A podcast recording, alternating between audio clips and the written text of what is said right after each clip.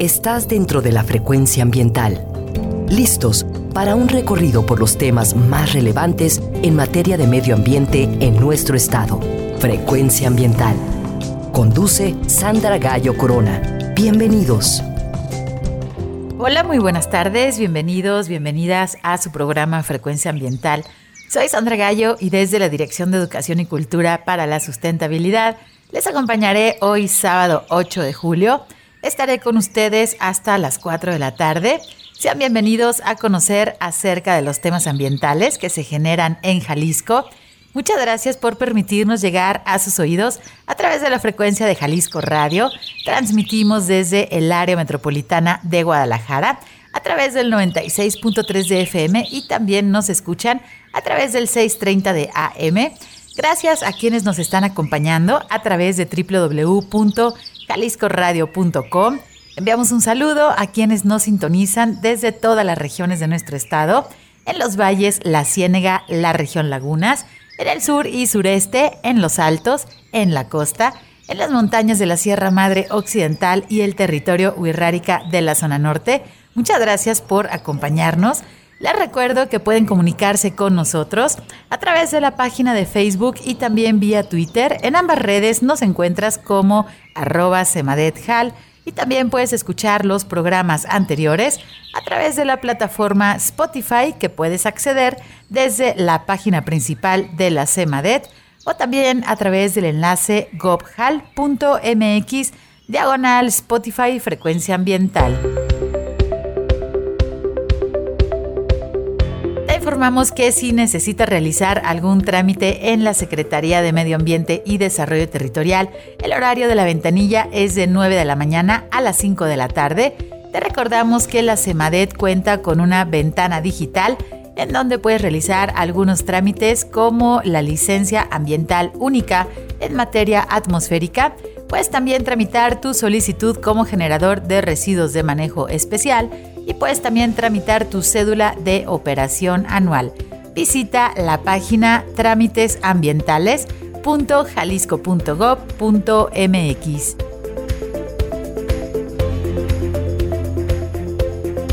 Si necesitas realizar algún trámite en la Procuraduría Estatal de Protección al Ambiente, la PROEPA, puedes comunicarte al teléfono 33 30 30 82 50 si eres testigo de alguna acción que cause daño al medio ambiente, por favor realiza tu denuncia utilizando el correo denuncias.cemadet.jalisco.gov.mx.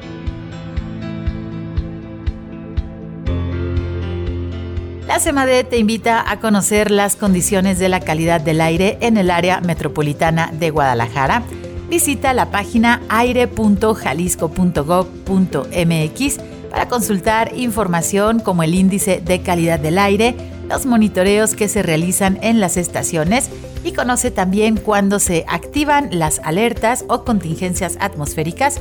Consulta las cuentas oficiales. En Twitter nos encuentras como arroba aire y salud AMG.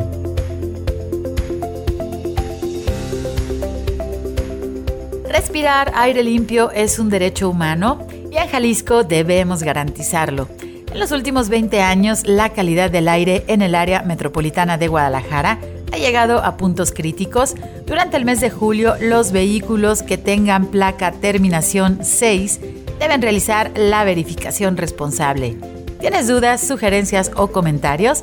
Contáctanos al teléfono 33 26 86 51 50. También puedes visitar el sitio verificacionresponsable.jalisco.gov.mx.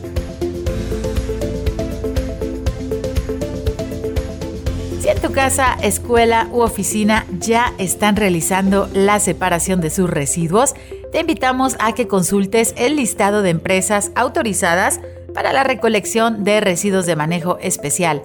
Es decir, si tienes diferentes tipos de plástico como el PET o también tienes cartón, metal, vidrio y residuos orgánicos, pero correctamente separados, todos ellos son valorizables. Consulta la página de la CEMADET en la sección de residuos y descarga la lista actualizada de empresas autorizadas con buenas prácticas ambientales.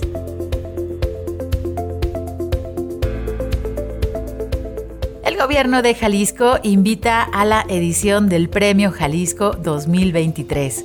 Este galardón tiene como objetivo reconocer y estimular a las personas que se distingan de manera relevante en el ámbito urbano, rural o indígena por sus actos, obras o proyectos o también por una trayectoria ejemplar en favor de nuestro Estado.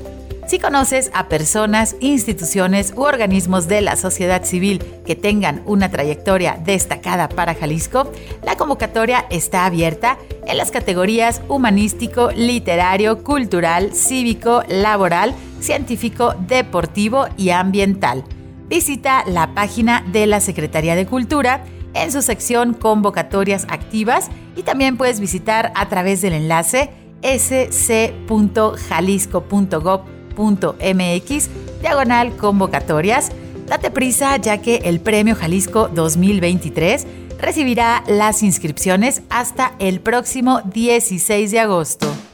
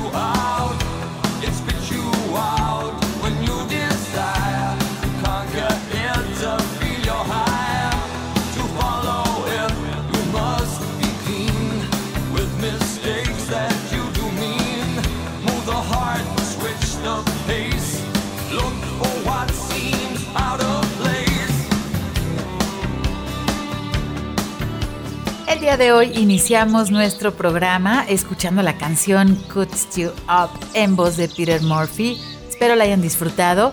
Hoy en Frecuencia Ambiental queremos platicar con ustedes acerca de esos días de intenso calor que vivimos recientemente y también acerca de un fenómeno que se conoce como islas de calor que sucede comúnmente en las zonas urbanas. Seguramente ustedes han escuchado acerca del cambio climático, pero ¿realmente sabes qué significa? Pues fíjense que el cambio climático se refiere a esos cambios a largo plazo de las temperaturas y los patrones climáticos de nuestro planeta. Estos cambios pueden ser naturales, por ejemplo, debido a la actividad solar o también debido a erupciones volcánicas grandes. Pero desde el siglo XIX, las actividades humanas han sido la principal causa del cambio climático debido a la quema de combustibles fósiles como el carbón, el petróleo y el gas. La quema de combustibles fósiles genera emisiones de gases de efecto invernadero que envuelven a nuestro planeta, atrapando el calor de igual manera como lo hace un invernadero, lo que provoca que se eleven las temperaturas. Los principales gases que provocan este efecto invernadero son el dióxido de carbono y el metano, que se generan, por ejemplo, al quemar gasolina. También los incendios forestales producen grandes cantidades de dióxido de carbono, la agricultura y las actividades relacionadas con el petróleo y el gas son fuentes importantes de emisiones de metano, así como también los gases generados por las miles de cabezas de ganado que se producen para alimentar a las más de 8 mil millones de personas que ya habitamos en este planeta.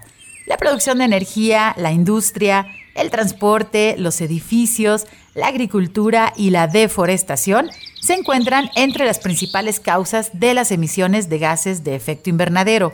La temperatura media de la Tierra ha aumentado en 1.2 grados centígrados con respecto a los niveles de la revolución industrial. La última década, que va desde los años 2011 al año 2020, fue la más cálida registrada.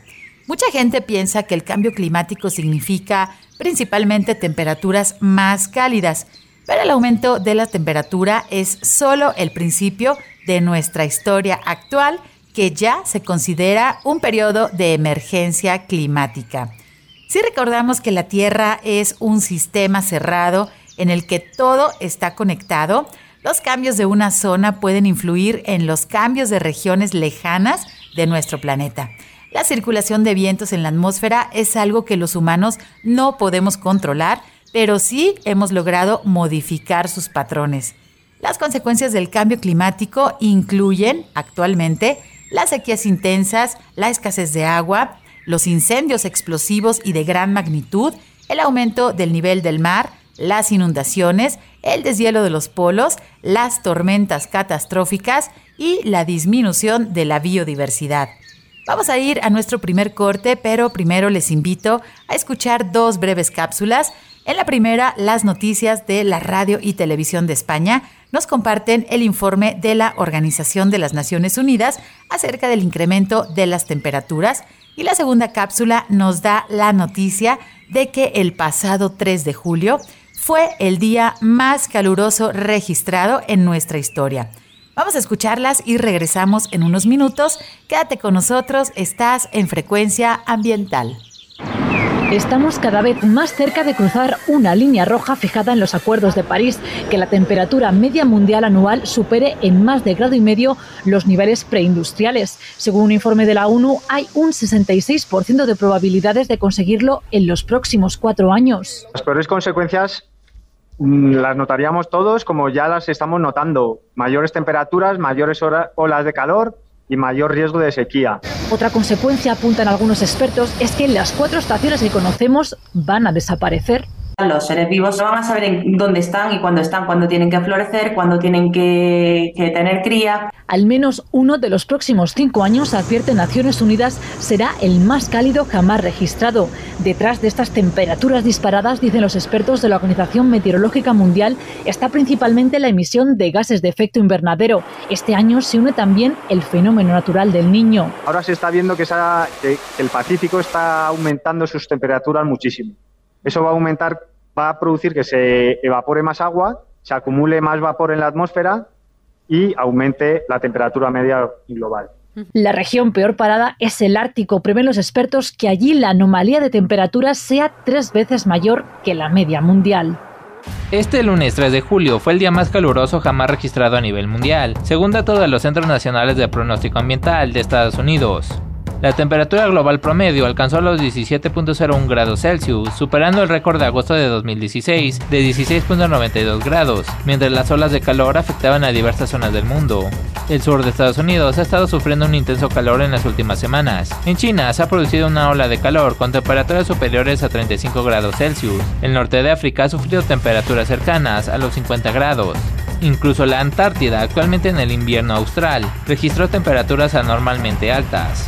La base de investigación Bernatsky de Ucrania en las islas argentinas del continente blanco rompió recientemente su récord de temperatura de julio con 8.7 grados centígrados. Los científicos dijeron que el cambio climático combinado con un patrón emergente del fenómeno del niño eran los responsables de este dato.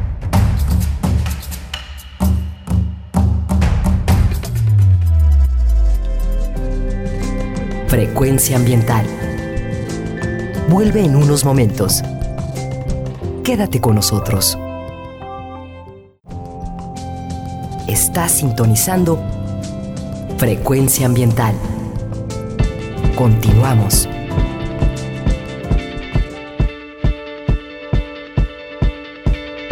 When I was six years old, I broke my leg. I was running from my brother and his friends. And tasted the sweet perfume of the mountain grass I rolled down. I was younger then. Take me back to when I found my heart, broke it here, made friends and lost them through the years. And I've not seen the boring fields in so long. I know I've grown, but I can't wait to go home.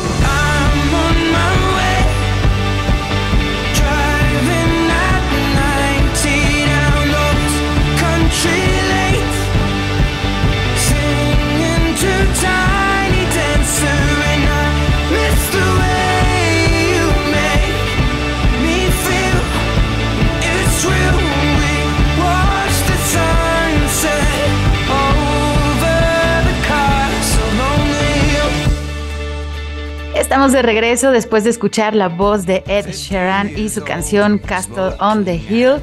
Espero la hayan disfrutado y espero también estén disfrutando de este fin de semana, donde aún estamos en espera de que las lluvias se regularicen un poco más en nuestro estado.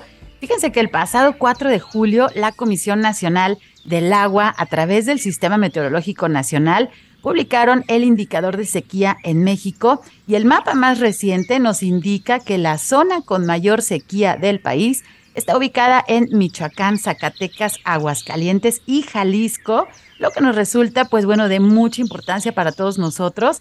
Hoy en Frecuencia Ambiental queremos invitarles a conocer más acerca, pues, de un fenómeno que está asociado a las condiciones climáticas en las que habitamos y específicamente a cómo se está desarrollando la infraestructura de nuestra ciudad. Hoy platicaremos acerca de las islas de calor que se forman en las ciudades y que se manifiestan también en estas temperaturas muy calurosas que todos pudimos sentir y sufrir hace unos días antes de que la humedad del Pacífico ingresara a Jalisco y nos trajera por fin un poco de nubes y algunas lluvias. Y bueno, para platicarnos acerca de este tema, me da mucho gusto recibir en cabina a José Sandoval González, quien es gerente técnico de sustentabilidad y cambio climático del Instituto de Gestión y Planeación del Territorio del Área Metropolitana de Guadalajara, también conocido como el IMEPLAN. Bienvenido José, buenas tardes, ¿cómo estás? ¿Qué tal Sandra? Buenas tardes, buenas tardes a, todas y todos los, los radioescuchas. Pues muy bien, muchísimas gracias, un gusto saludarte, estar por aquí y sobre todo seguir predicando del tema de de acción climática y lo que hacemos desde este instituto llamado IMEPLA sobre eh, pues, el tema de, de, acción climática y algunos otros importantes dentro de esta agenda de sustentabilidad y cambio climático. Pues muchísimas gracias por acompañarnos hoy en nuestro programa Frecuencia Ambiental, justo para platicar acerca de este tema que tiene que ver pues con las condiciones climáticas que se están presentando en nuestra gran metrópoli. Y bueno, primeramente para poner en contexto a nuestro radio escuchas, eh, pues bueno, vamos a platicar acerca de lo que es el IMEPLAN y cuáles son los municipios que están asociados. Aquí si recuerdan, bueno, hemos dedicado varios de nuestros programas a platicar acerca de este sistema de gobernanza que existe en nuestro estado de Jalisco, que orgullosamente, pues bueno, somos el único estado que tenemos casi, casi la totalidad de nuestros municipios organizados en juntas intermunicipales, que por ahí ya las hemos nombrado, son 11 juntas intermunicipales, pues que nos ayudan a la coordinación con los municipios en las diferentes regiones para la atención de los temas ambientales.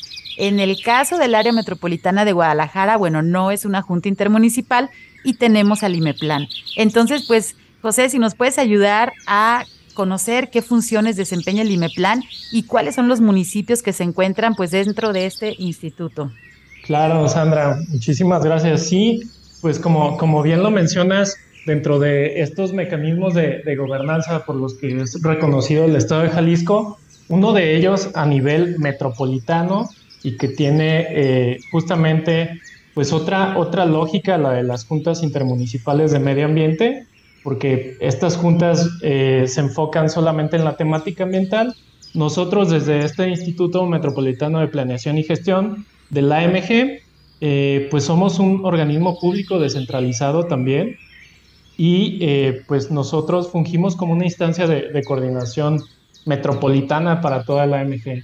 Eh, la AMG, recordar que está conformada por estos nueve municipios, eh, el municipio del Salto, Guadalajara, Exlavocán de los Membrillos, Juanacatlán, San Pedro Tlaquepaque, Tlajomulco de Zúñiga, Tonalá, Zapopan y Zapotlanejo, ¿no? Estos eh, importantes nueve municipios que comparten ciertas características de un territorio y que ya forman parte de esta mancha urbana de la metrópoli en la cual ya somos más de 5 millones 200 mil habitantes, ¿no? Entonces, pues justamente eh, este instituto eh, pues nace con, la publicación del Estatuto Orgánico de las Instancias de Coordinación Metropolitana desde el 18 de febrero de 2014.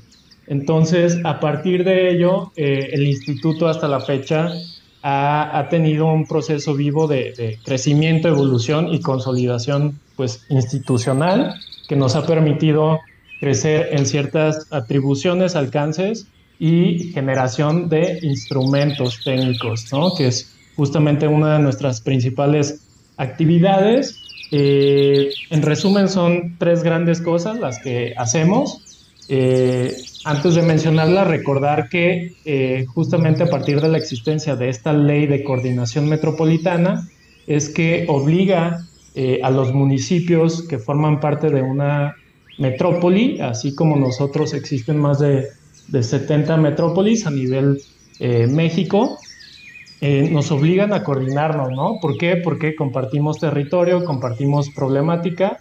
Recordar que la problemática ambiental pues, no, no reconoce fronteras, el clima tampoco. Entonces, como formamos parte de, de, de, la solución o, o, somos actores principales para una posible solución a todas las temáticas ambientales y de interés metropolitano, ¿no? Pero en resumen, el IMEPLAN planea eh, ¿Qué planeamos? Pues el ordenamiento de nuestra ciudad a través de estos instrumentos y mecanismos de, administración del territorio. Y nada más para ejemplificar, te comento del programa de ordenamiento territorial metropolitano, actualmente en proceso de actualización. El primero surge en 2015 y eh, algunos otros como el Atlas Metropolitano de Riesgo, más enfocado a la identificación de de los riesgos presentes en la metrópoli, el programa de desarrollo metropolitano, también eh, a cargo de, del IMEPLAN, y este instrumento que es el Plan de Acción Climático Metropolitano, que, que lo tenemos o podemos contar con él a partir del 14 de diciembre de, de, 2020.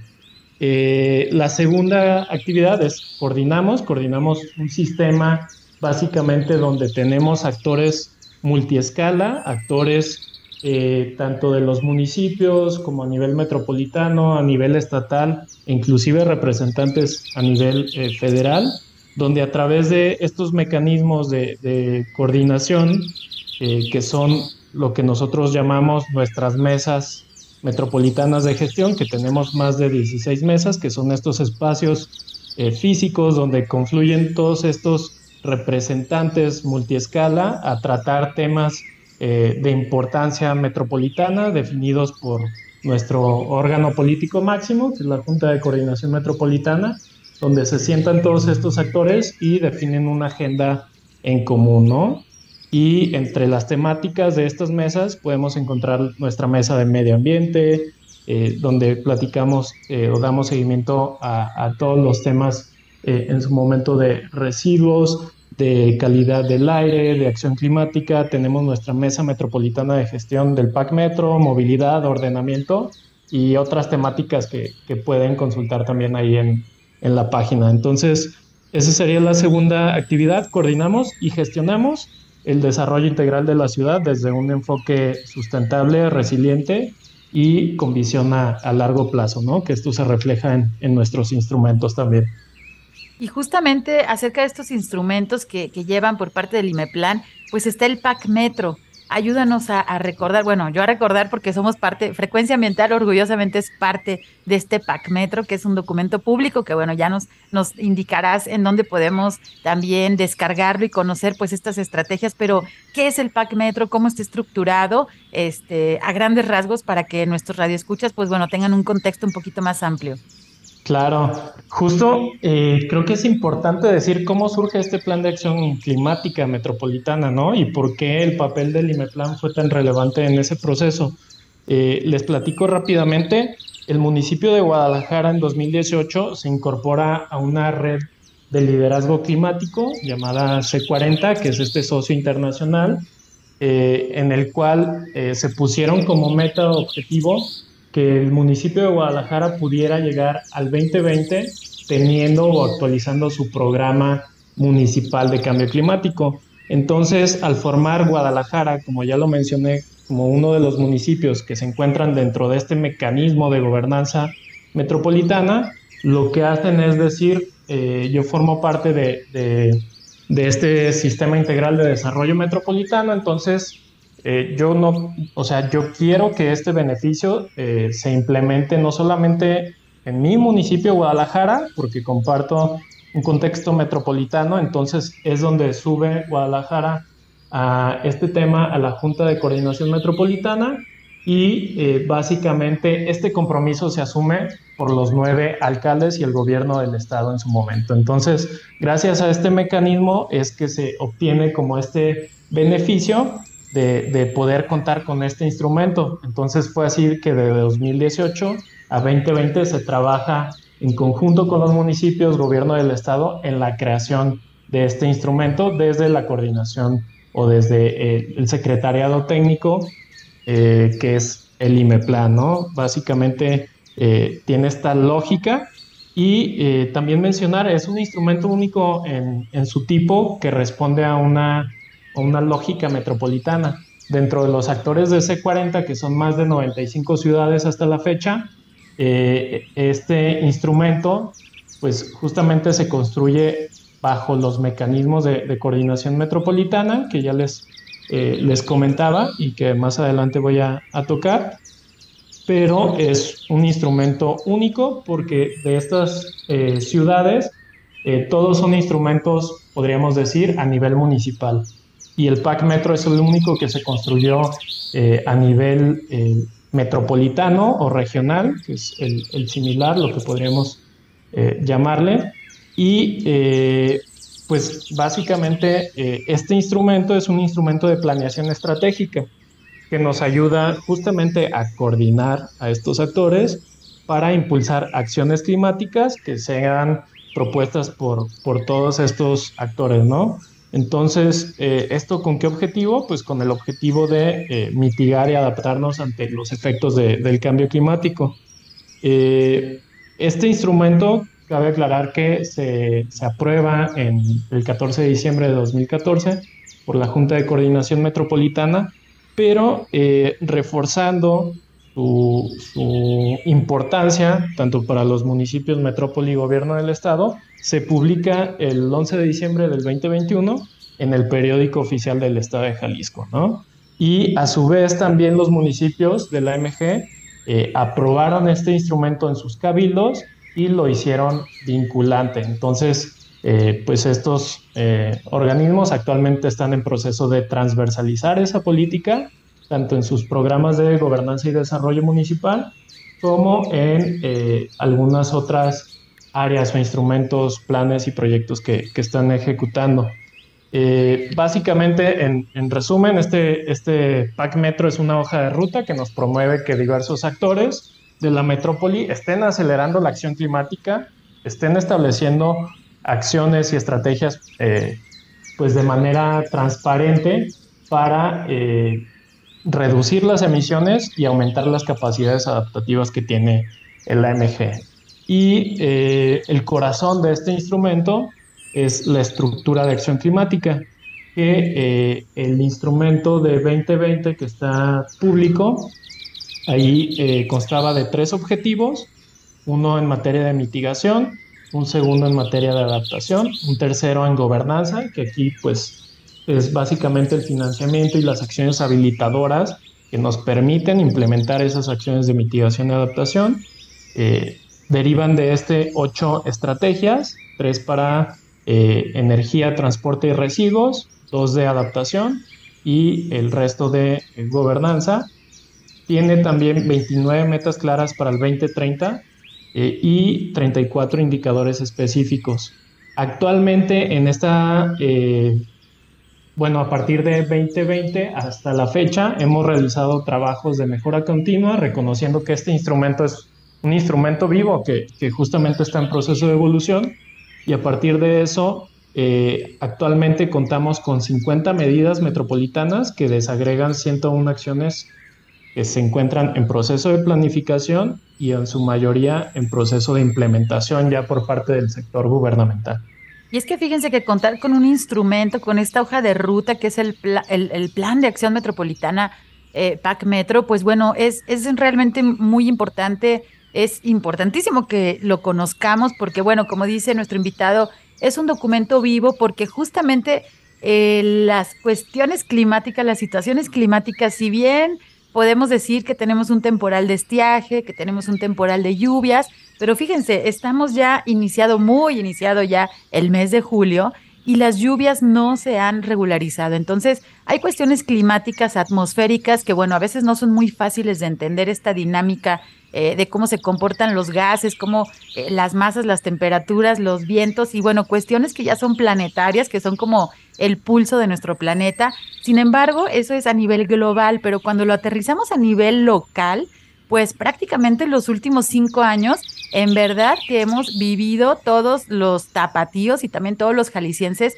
pues ya algunas modificaciones a los climas, ¿no? Tenemos índices eh, de sequía, por ejemplo, extrema también en algunos municipios, algunos municipios, eh, municipios perdón, ya identificados eh, a nivel nacional como más vulnerables también a los efectos del cambio climático. Y bueno, en verdad la ola de calor que tuvimos ahora durante el mes de junio, creo que pues pocas personas lo habíamos vivido antes y eso trae repercusiones a la salud, a las actividades económicas. En verdad, el tener calor, eh, esas temperaturas que, bueno, se rompieron, ¿no? También los, los récords históricos, las mediciones históricas aquí para el área metropolitana de, de, Guadalajara, este calor por tanto tiempo, en verdad, bueno, pues cambia, ¿no? Nuestra dinámica, nuestro metabolismo, hasta nuestro humor, que realmente es difícil estar realizando pues nuestras actividades diarias con esa temperatura y con esa cantidad de radiación que, bueno, justamente esta hoja de ruta que es el PAC Metro, pues nos da eh, digamos, las acciones, ¿no? Que deberían de realizarse y bueno, con todo este esfuerzo y esta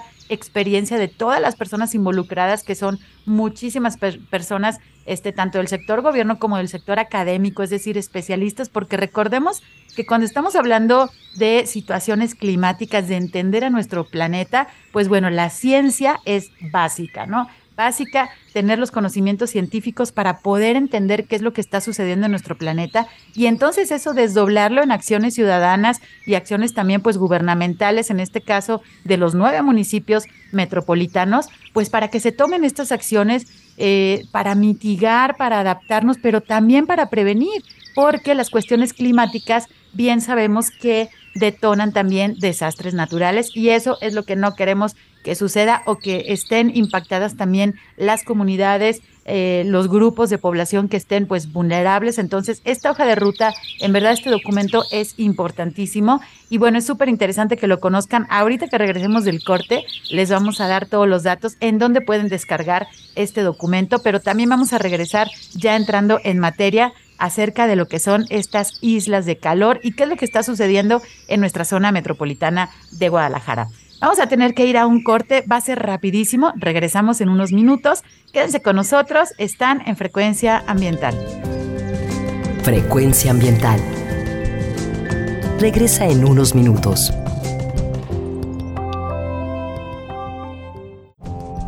Estamos en la misma frecuencia. Frecuencia ambiental. Seguimos Hoy en Frecuencia Ambiental estamos conociendo más a detalle este instrumento de política climática que existe para nuestra ciudad. Me refiero al Plan de Acción Climática Metropolitana, también conocido como PAC Metro. Y es que en nuestra vida diaria debemos de ser más observadores y darnos cuenta pues de qué está sucediendo con el clima en el lugar donde vivimos. En verdad, hace unas semanas nuestro país fue foco de atención de la comunidad internacional debido a que este gran domo de alta presión que estuvo estacionado sobre nuestro territorio, que nos causó, bueno, un calor tremendo, unas temperaturas muy altas para, digamos, el promedio de lo que estamos acostumbrados aquí en Jalisco, pero esto causó que se rompieran los registros históricos justo de las temperaturas máximas para nuestra ciudad. Incluso el pasado primero de julio, México, nuestro país, ocupó el tercer lugar de los países que durante este año 2023 han superado la temperatura de los 50 grados centígrados. Sí, escucharon bien, en nuestro país el pasado primero de julio se superaron los 50 grados centígrados y bueno, después de los países de Irán y Omán, pues México fue el tercero que durante este año pues superaron esta temperatura en verdad ya extrema y que es difícil también habitar en sitios donde, donde se han pues alcanzado este tipo de temperaturas y debido a que es evidente que nuestro clima está cambiando y que hemos sentido ya sus efectos, pues es necesario que estemos informados y que tomemos las medidas de adaptación y de mitigación pues para enfrentar esta emergencia climática en la que nos encontramos actualmente. Hoy estamos platicando con nuestro invitado, eh, el biólogo José Sandoval González, quien es gerente técnico de sustentabilidad y cambio climático del IMEPLAN. Y bueno, fuera del aire, la verdad estamos platicando también eh, pues mucha información que tenemos acerca de la situación climática y de este instrumento. Eh, platícanos, por favor, eh, José, esta visión que estábamos platicando fuera, del aire al, al, 2050 que se tiene por parte del PAC Metro. Y fíjense que también dentro del documento se mencionan estos escenarios climáticos para Guadalajara y pues platícanos cuáles son, cuáles son estos escenarios y también cuáles son los riesgos asociados. Claro que sí. Sí, justo como, como lo mencionas, digo, en el proceso de construcción de este instrumento justo llegamos a tener una visión como, como metrópoli y para este instrumento que es eh, consolidar al área metropolitana de Guadalajara como esta metrópoli carbono neutral al 2050, resiliente e inclusiva, esto mediante una acción climática coordinada y progresiva, alineado a la meta que tenemos, esta meta global de todos los países, con, eh, eh, con el Acuerdo de París para limitar el calentamiento a no más de 1.5, que de hecho pues ya, ya vamos por ahí en 1.2, se los dejo de tarea, pero eh, pues justamente estamos trabajando para, para poner nuestro granito de arena desde la metrópoli. Y como bien lo mencionas, este instrumento, además de, de, poner las acciones que se están implementando, que nos van a ayudar a, a mitigar estos efectos, nos menciona también cuáles son esas proyecciones climáticas eh, y cuáles son los riesgos asociados. Entonces, eh, referente al tema de las temperaturas, a través de modelos ahí con, información técnica y científica, llegamos a la conclusión de que para este periodo que estamos atravesando hasta el 2039, eh, justamente estos escenarios nos dicen que, que podemos llegar a tener una temperatura máxima al 2039 de hasta 1.5 grados centígrados y al 2069 llegar a una temperatura inclusive de entre 2.5 y 3.3 grados centígrados, ¿no? Lo cual pues ya estaríamos localmente rebasando esa meta del Acuerdo de París y esto respecto al tema de temperaturas, en cuanto a las proyecciones climáticas de precipitación, hacia el 2050 los pronósticos nos están apuntando a una tendencia clara hacia una disminución en la precipitación de hasta 7.5% menos de precipitación y teniendo por ahí eh,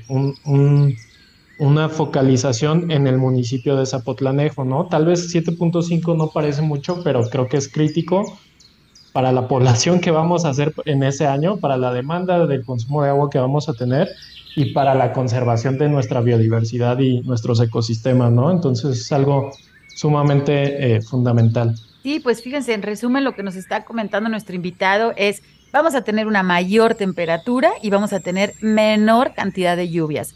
Y sí, justamente eh, la cantidad de grados que nos indican, bueno, a lo mejor 1.5, 2 grados, no suena tan extremo, pero eso lo hablamos a nivel eh, global pero cuando lo aterrizamos en nuestra urbe enorme de concreto, pues ya lo tuvimos. Ahora en junio y julio, realmente 10 grados de diferencia, en verdad nos ponían a todos a derretirnos como mantequilla. Este, eh, eh, realmente con unas temperaturas muy altas y bueno, ya lo mencionábamos, ¿no? Todos andábamos de malas, abochornados, no queríamos estar en el sol, queríamos estar refrescándonos. Y bueno, digo, eso será tema también de otro de nuestros programas, pero realmente estas temperaturas tan altas que estuvimos viviendo en días pasados colapsaron y saturaron la red eléctrica de nuestro país. Y bueno, se presentaron diferentes apagones en, en algunas regiones, en algunos estados, justamente por la demanda que se estaba realizando y bueno, la demanda de ventiladores, de aires acondicionados, que en nuestra, en nuestra ciudad ya no podíamos encontrar hielo, también hubo escasez de hielo y eso, bueno, nunca lo habíamos vivido y nos parece también a veces como, como algo muy sorprendente. Pero bueno, toda esta demanda energética, pues recordemos que también emite gases de efecto invernadero y es este círculo que tenemos que romper, tenemos que conocerlo y tenemos que actuar de una manera más inteligente para poder sobrevivir literalmente, pues ya con estas situaciones climáticas que estamos viviendo. Y una de las situaciones climáticas que vivimos a nivel local, pues son estas islas de calor. Ayúdanos, por favor, José, a entender qué son estas islas de calor y sobre todo qué zonas del área metropolitana de Guadalajara están identificadas dentro de este documento del PAC Metro que son mayormente vulnerables. Claro, sí, justamente eh, nuestros principales riesgos, digo, el más importante, eh, el tema de inundaciones, en segundo lugar se identificó un riesgo eh, también con respecto a las olas e islas de calor y en un tercero con los movimientos en masa, ¿no? Aterrizando puntualmente a este efecto eh, de islas de calor, pues es justamente este, este efecto que se da más en las urbes o principalmente en las urbes, donde este fenómeno se ve pues exacerbado, se ve incrementado por la impermeabilización del suelo, eh, por la reflectividad que tiene esta superficie, guarda más calor el suelo, es eh, no es permeable, o sea, no, no se infiltra el agua, son de colores oscuros, hay mucha infraestructura y, densidad también, tanto de población como de vehículos en ciertas áreas, lo que nos hace que esa temperatura que normalmente estaría en X cantidad de grados centígrados se vea incrementada por todos estos factores que, que estamos hablando, ¿no? ¿Con respecto a qué? Con respecto a algunas otras áreas eh, periféricas tal vez conurbadas o rurales, eh, al área metropolitana de, Guadalajara. Entonces, pues estas islas de calor se, se, presentan eh, en un 86% de la, del AMG. Entonces, para ser muy puntuales, eh, la mayoría de la población del AMG estamos expuestas tanto a ondas de calor como a este fenómeno de islas de, de calor, ¿no? Tanto superficiales, esto tiene que ver con la temperatura de, del suelo, que se puede medir a través de, algún sensor, o eh, las temperaturas de la capa de aire, ¿no? que es la que normalmente eh, pues sentimos cuando vamos caminando por una, por una calle que cumple con todos estos requisitos, ¿no? que a lo mejor no hay áreas verdes cercas, no tenemos arbolado, es permeable, es de color negro, hay, hay muchos edificios, muchos carros, entonces pues básicamente todos estos factores influyen para que se den estos, estos fenómenos, que es el fenómeno de, islas de, calor.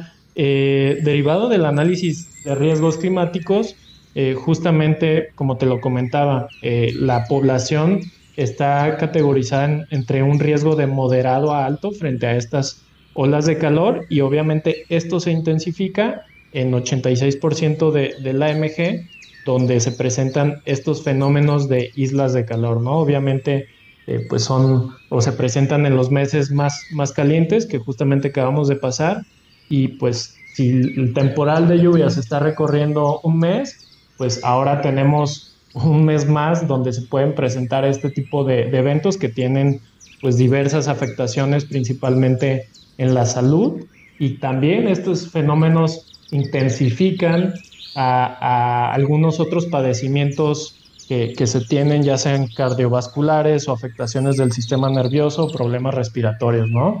Principalmente identificamos personas vulnerables, que serían personas de la tercera edad, niños y eh, principalmente ellos son los, los afectados y obviamente aquellas personas que padecen de alguna condición específica, ¿no? Que puede agravar sus, sus padecimientos.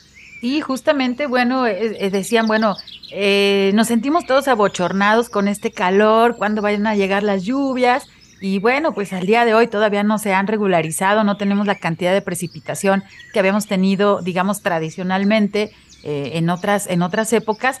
Y sí, justamente las afectaciones a los habitantes, a nuestra vida diaria, a las actividades productivas también dentro de nuestra ciudad y bueno, fuera de nuestra ciudad, es una cadena en verdad de efectos que tenemos que ser conscientes porque si no conocemos, digamos, el, la problemática, las situaciones, pues no vamos a poder dar una solución. Y aquí tenemos una gran oportunidad porque ya está hecha esta hoja de ruta que es el Plan de Acción Metropolitana para el área de Guadalajara, de nuestra bella ciudad, de nuestra perla tapatía. Bueno, contamos con esta herramienta que en verdad es muy valiosa y ahorita les vamos a dar los datos de dónde pueden descargarla. Y bueno, ¿cómo se pueden reducir estos efectos, estos fenómenos de, calor extremo dentro de nuestra ciudad, según lo que nos indica el PAC Metro? Así es, pues justamente no solamente la población, ¿eh? porque hemos sufrido también ciertos apagones de energía eléctrica por el incremento, tú ya lo platicabas, del consumo, tal vez de activar los aires acondicionados, incrementa la demanda, esto a su vez genera más gases de efecto invernadero y continúa ahí esa esa cadenita, ¿no? Sino que en la infraestructura estratégica eh, en los transformadores, en, estas plantas de generación de energía también sufren los efectos, ¿no? Sin mencionar también eh, la parte de eh, la biodiversidad, los ecosistemas y algunos otros importantes elementos del medio físico. Y pues, ¿qué, qué podemos hacer, no? Justamente mencionarles que a nivel global este es un, es un fenómeno, es un pues un riesgo que va a estar latente y se está incrementando tanto en intensidad como en la frecuencia. Esto, entre más subamos la temperatura global, más frecuentes se van a volver estos episodios. Entonces, pues no nos queda de otra más que prepararnos de manera preventiva y, implementar estas acciones de manera también costo efectivas y con una visión a, largo plazo, ¿no? Eh, pues ya, ya lo decíamos, ¿no? Es disminuir justamente todos estos factores que nos eh, generan estos fenómenos de islas de, calor. Número uno, pues reducir las emisiones, ¿no? ¿Esto qué quiere decir? Ser muy cuidados con el tema de consumo energético, tratar de, de tener nuestras casas lo mejor posible ventiladas. Hay una acción súper simple que todos podemos hacer, que es pintar nuestra azotea, ¿no? De blanco. ¿Por qué? Porque esto nos ayuda a, refrescar eh, hasta 5 grados centígrados, bajar la temperatura en nuestros hogares, lo cual pues es muchísimo. Y aquellas personas que tienen sistemas de enfriamiento también les disminuye el costo del uso de estos aparatos refrigerantes. Entonces, justamente esto es algo que se puede abordar desde una acción colectiva eh, eh, y una acción individual. Dentro de este plan de acción climática, justamente para transitar a esta metrópoli, donde prioricemos un desarrollo urbano y climáticamente resiliente, eh, algunas medidas que, que, se contemplan y la principal, creo yo, que tiene muchísima importancia por sus co-beneficios es implementar soluciones basadas en la naturaleza. ¿Qué quiere decir esto? Pues promover prácticas de eh, producción y consumo sostenible pero eh, justamente es conservar y aumentar la cobertura arbórea que tenemos, los espacios verdes, impulsar estos bosques urbanos metropolitanos que, tenemos ahí a cargo de, la Agencia Metropolitana de Bosques Urbanos, la AMBU. Eh, a través de los instrumentos como el POTMET también y los instrumentos municipales, pues podemos accionar con el establecimiento, ampliación y manejo de estas áreas de protección, áreas naturales eh, protegidas o de conservación o recuperación ambiental, ¿no? Áreas verdes que nos ayuden justamente a hacer un, pues un, no quiero decir un refugio climático, pero sí que nos ayuden a, mitigar estos efectos de las temperaturas, ¿no? Que la primavera es un ejemplo claro, que cuando vemos las temperaturas de la periferia de, la primavera, pues son dos o hasta tres grados menos ¿no? de, de, calor. Y algo que, que, pasó con el tema de incendios es que justamente ese servicio ambiental de regulación de temperatura, pues los incendios afectaron y ahora ya no es tan clara esa diferencia, ¿no? Pero básicamente son las acciones que, que podemos implementar. Sí, pues tenemos un arbolado urbano eh, en algunas partes todavía que sobrevive, maduro, cuidemos los árboles que existen. En verdad, pues muchas personas dicen que, que, nada más dejan basura, pero no, si ustedes se ponen en la sombrita de un árbol y se ponen en el pleno rayo del sol, van a sentir la diferencia de temperatura. Entonces, hay que elegir las especies adecuadas para hacer reforestaciones urbanas y, bueno, cuidar el arbolado también maduro, estos árboles grandes, hermosos que tenemos en nuestra ciudad. Bueno, pues hay que cuidarlos, no hay que estrangular sus, sus raíces para que en época de lluvias, pues también eh, representan un riesgo. Estamos a punto de cerrar ya nuestro programa. José, si nos puedes por favor compartir la página, sus redes sociales y sobre todo dónde pueden descargar el pack Metro y conocer más acerca de este tema. Sí, con gusto. De hecho, nuestras redes sociales, para empezar, nuestra página web es www.imeplan.mx. Dentro de esta página van a encontrar ahí un apartado que vienen publicaciones y eh, un segmento que es sustentabilidad y cambio climático, donde ahí tenemos nuestro documento principal, que es este plan de acción climática de la AMG. Tenemos un resumen ejecutivo de este plan para que, eh, pues de manera más fácil, más accesible, con un lenguaje más aterrizado, entendamos la, información. tenemos también todos los insumos técnicos y científicos que dan sustento a, este, a estos hallazgos que ya comentábamos. Y eh, algo que justamente eh, por ser el Día de Acción Climática, el día 14 de diciembre de todos los años, pues podemos encontrar el, el informe de avances de este Plan de Acción Climática Metropolitana. Entonces, esas son nuestras, nuestras redes, aparecemos igual como IMEPLAN, tanto en Facebook, Twitter, Instagram, LinkedIn y TikTok inclusive. Perfecto, pues les invitamos a que visiten las redes sociales de IMEPLAN y sobre todo que descarguen este PAC Metro, este plan de acción climática metropolitana para nuestra bella ciudad de Guadalajara, que tenemos, urge adaptarnos y mitigar pues estos efectos del cambio climático. Estamos llegando a la parte final de nuestro programa. Agradezco mucho a nuestro invitado José Sandoval. José, muchísimas gracias por acompañarnos. Gracias a ti y a todos los, los que nos escuchan. Esperemos que, con esto hayamos sembrado la, espinita y comentarles que hay más información allá afuera, ¿no? Que, podemos comparar y, y, pues el cambio climático ya es algo que, que está aquí, nos está afectando y tenemos que actuar ya. Actuar ya, exactamente. También agradezco a mi compañero Marco Barajas por su ayuda en la producción desde la cabina de Jalisco Radio. Soy Sandra Gallo y desde la Dirección de Educación y Cultura para la Sustentabilidad de la CEMADET les agradezco permitirnos llegar hasta sus oídos. Disfruten su fin de semana. Se quedan con la programación de la JB Jalisco Radio. Hasta luego. Por hoy ha sido todo en Frecuencia Ambiental te esperamos el próximo sábado a las 3 de la tarde para seguir explorando los temas relevantes del medio ambiente de nuestro estado y más allá. Frecuencia Ambiental, una coproducción de la Secretaría de Medio Ambiente y Desarrollo Territorial y JB Jalisco Radio. Hasta entonces.